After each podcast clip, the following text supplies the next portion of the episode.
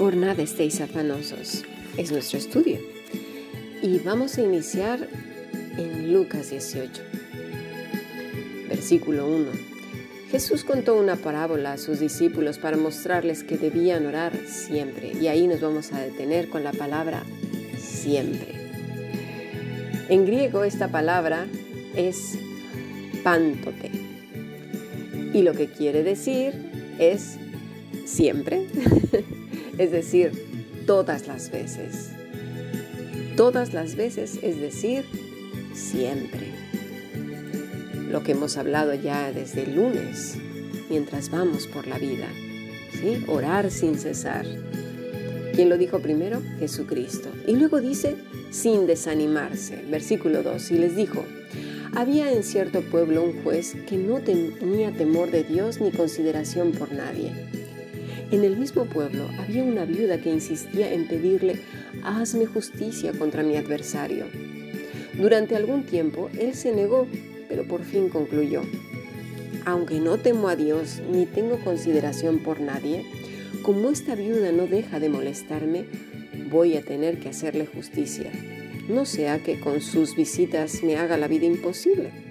A continuación el Señor dijo, tened en cuenta lo que dijo el juez injusto.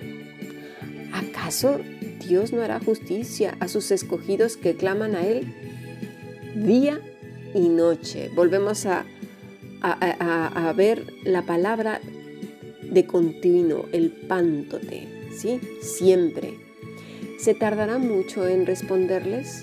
Os digo que si les hará justicia y sin demora. No obstante, cuando venga el Hijo del Hombre, ¿encontrará fe en la tierra? Fijaros, claman a Él de día y de noche.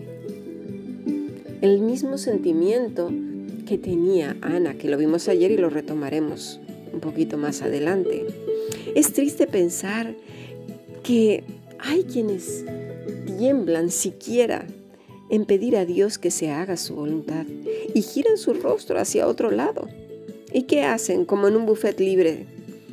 Cortan promesas y arman su propia oración para ver si Dios les contesta de esa manera. Pero, ¿qué denota esto?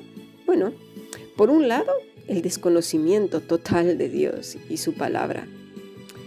Y obvio, como consecuencia, el desconocimiento de su voluntad.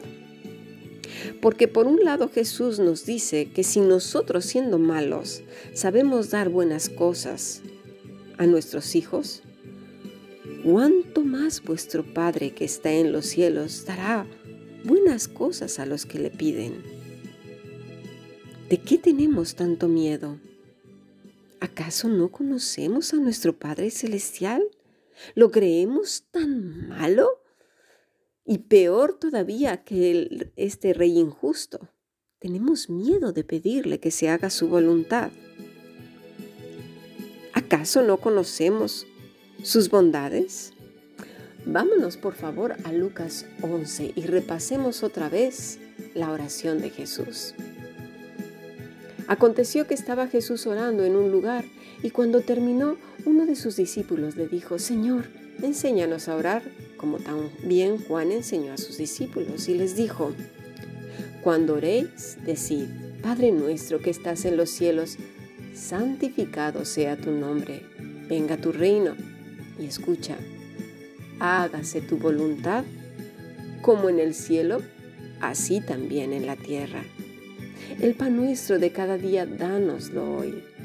Y perdónanos nuestros pecados, porque también nosotros perdonamos a todos los que nos deben y no nos metas en tentación, mas líbranos del mal. Y les dijo también, ¿quién de vosotros que tengo un amigo va a él a medianoche y le dice, amigo, préstame tres panes, porque un amigo mío ha venido a mí de viaje y no tengo que, poder, que ponerle delante? Y aquel, respondiendo desde dentro, le dice, no me molestes, la puerta ya está cerrada y mis niños están conmigo en cama. ¿No puedo levantarme y dártelos? Os digo que aunque no se levante a dárselos por ser su amigos, sin embargo, por su importunidad se levantará y le dará todo lo que necesite. Y yo os digo, pedid y se os dará, Buscad y hallaréis, llamad y se os abrirá, porque todo aquel que pide recibe, y el que busca halla, y al que llama se le abrirá. Y tiene esta connotación que dice el pántote siempre, de día y de noche. Porque, ¿qué padre de vosotros si su hijo le pide pan le dará una piedra? ¿O si pescado en lugar de pescado le dará una serpiente? o si le pide un huevo le dará un escorpión. Y aquí viene el clímax de esta oración, porque nuestro corazón corrompido y materialista automáticamente convierte esta preciosa oración y petición de sus hijos al Padre en bienes materiales, caprichos y apetitos carnales. Está la clave en el versículo 13 pues si vosotros siendo malos sabéis dar buenas dádivas a vuestros hijos, ¿cuánto más vuestro Padre Celestial dará el Espíritu Santo a quien se lo pidan? De eso está hablando el Señor Jesucristo. No de esos caprichos, de esas cosas que hoy queremos, ya las tenemos y luego queremos otras. ¿Tienes miedo? Eso lo trataremos la semana que viene. Nuestro tema será, Padre, tengo miedo. Por el momento, Jesús te dice en Lucas, del, versículo, del capítulo 12, versículo 22 al 31,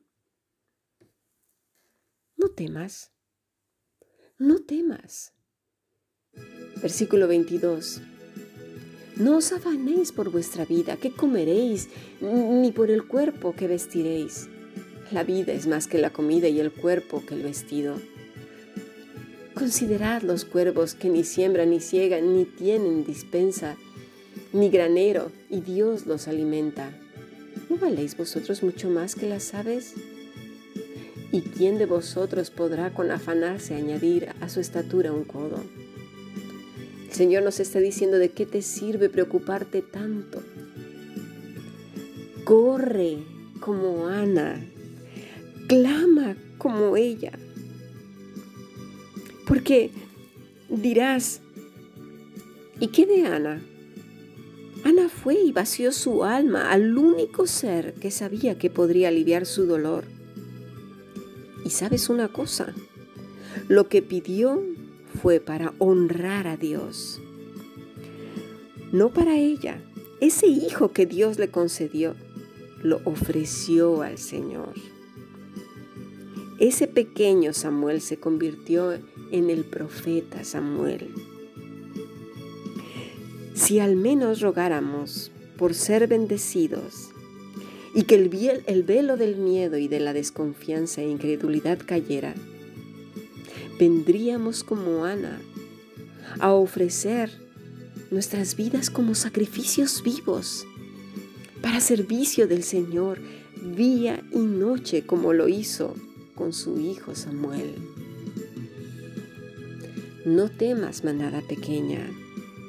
¿Y qué de Jacob? Oró toda la noche y se aferró a Dios con todas sus fuerzas. Bendíceme, Señor, Bendíceme, bendíceme, no te soltaré hasta que me bendigas. ¿Con bienes materiales? No, mis estimados, con la bendición de caminar con Él. Porque la vida del Hijo de Dios es una batalla que comienza el día que renunciaste a tus pecados. Para aceptar el perdón de Dios y vivir la vida en Cristo. Una batalla contra los placeres, la desconfianza, el miedo, la inconformidad, la pereza, el egoísmo, la ruta fácil de no ir y aferrarte al Señor. Bendíceme, bendíceme Señor, como dice el Salmo 119, versículo 33. Enséñame, oh Señor, el camino de tus estatutos y lo guardaré hasta el fin. Dame entendimiento y guardaré tu ley y la cumpliré de todo corazón. Guíame por la senda de tus mandamientos, porque en ella tengo mi voluntad Inclina mi corazón a tus testimonios y no a la avaricia. Aparta mis ojos, que no vean la vanidad. Avívame, Señor, en tu camino. Confirma tu palabra a tu siervo que te teme. Quita el oprobio que he temido, porque buenos son tus juicios. He aquí, yo he anhelado tus mandamientos. Vivifícame en tu justicia. Venga a ti tu misericordia, oh Señor, tu salvación conforme a tu dicho.